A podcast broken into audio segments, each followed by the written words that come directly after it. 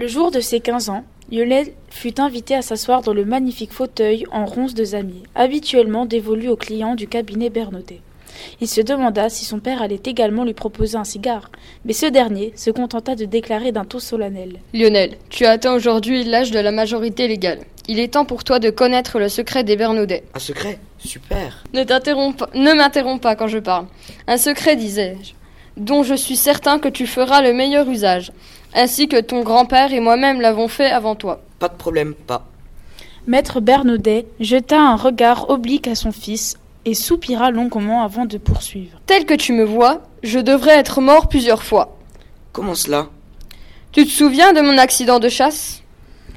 Comment ne pas s'en souvenir? À chaque repas de famille, le notaire ressassait l'histoire dans ses moindres détails.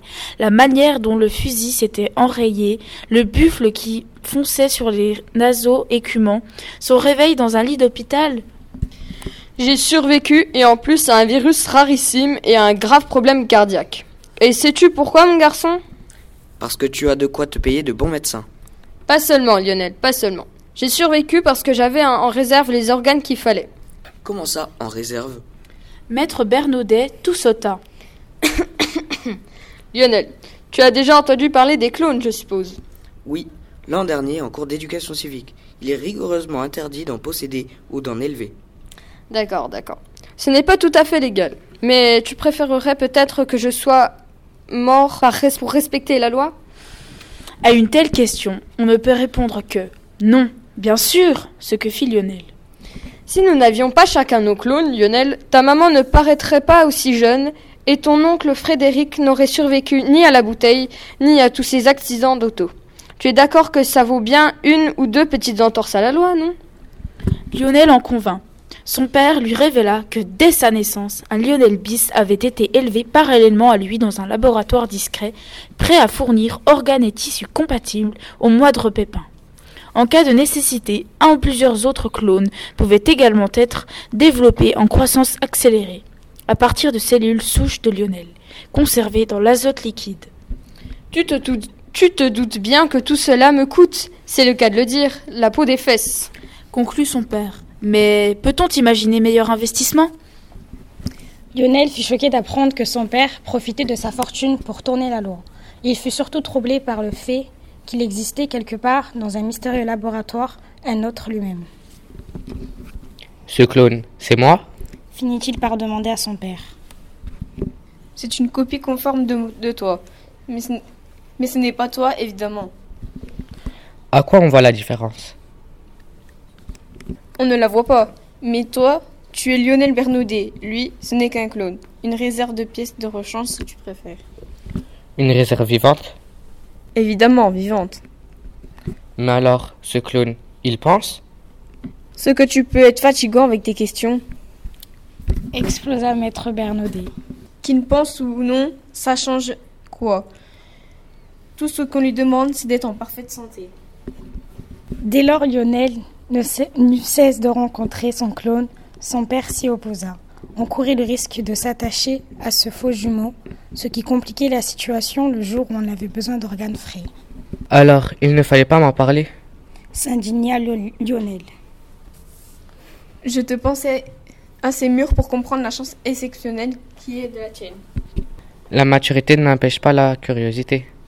Ils prirent la route le matin très tôt en direction de l'Est. Après une heure d'autoroute, Maître Bernaudet coupa le pilote automatique de la voiture et le GPS par précaution, Mémorise bien l'itinéraire. dit-il à son fils. Si un jour tu devrais revenir sans moi. Qu'est-ce que tu risques, pape, alors que ton, avec ton clone? Je suis pas immortel pour autant, Lionel.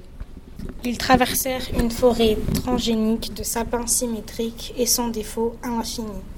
Du bois de charpente sur pied, à droite de la route, à l'entrée d'un chemin de terre, un panneau indiquait ferme de bois Colombie. On arrive. dit maître Bernaudet. La ferme comprenait plusieurs bâtiments bas, coiffés de, coiffés de tôles, un château d'eau, un silo métallique, un tas de fumier malodorant, de taille d'un terrain de foot. On dirait une porcherie industrielle. S'exclama Lionel déçu. C'est une porcherie industrielle. Un employé rougeau, en bleu de travail, chaussé de bottes en caoutchouc, les accueillit. Il s'inclina obséquieusement devant eux en déclarant Ravi de rencontrer le fils de maître Bernaudet.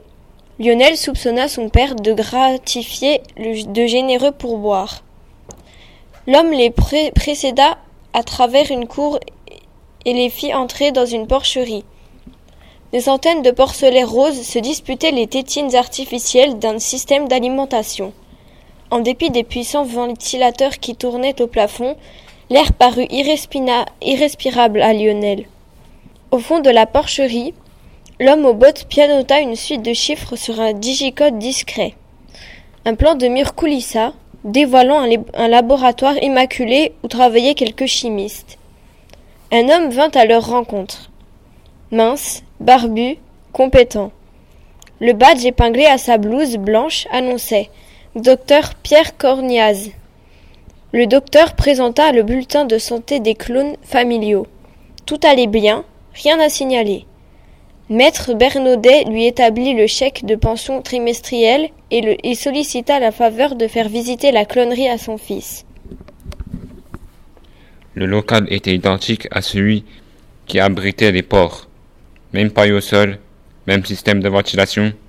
Les clones mâles et femelles disposaient cependant de box individuelles, dans lesquelles ils reposaient, apathiques et nus. Pour se nourrir, il leur suffisait de presser dans leur bouche l'extrémité d'un tube qui dispensait une ration équilibrée en vitamines, protéines et minéraux.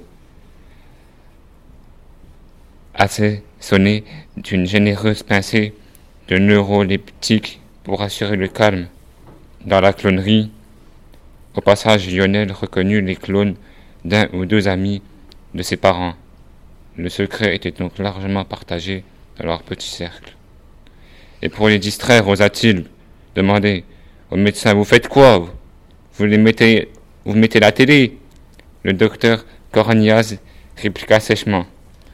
Pour se distraire, ils ont leurs pneus. Dans chaque box, en effet, un gros pneu était suspendu à l'extrémité d'une chaîne.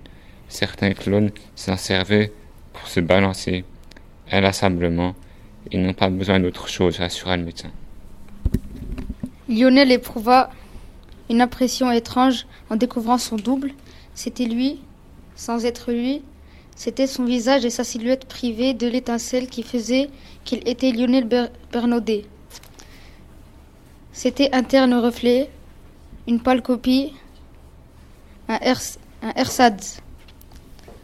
Tu vois ce que je t'avais dit? triompha maître Bernaudet. Rien n'est plus décevant qu'un clone. Si tu cherches un gentil compagnon, adopte plutôt un chien.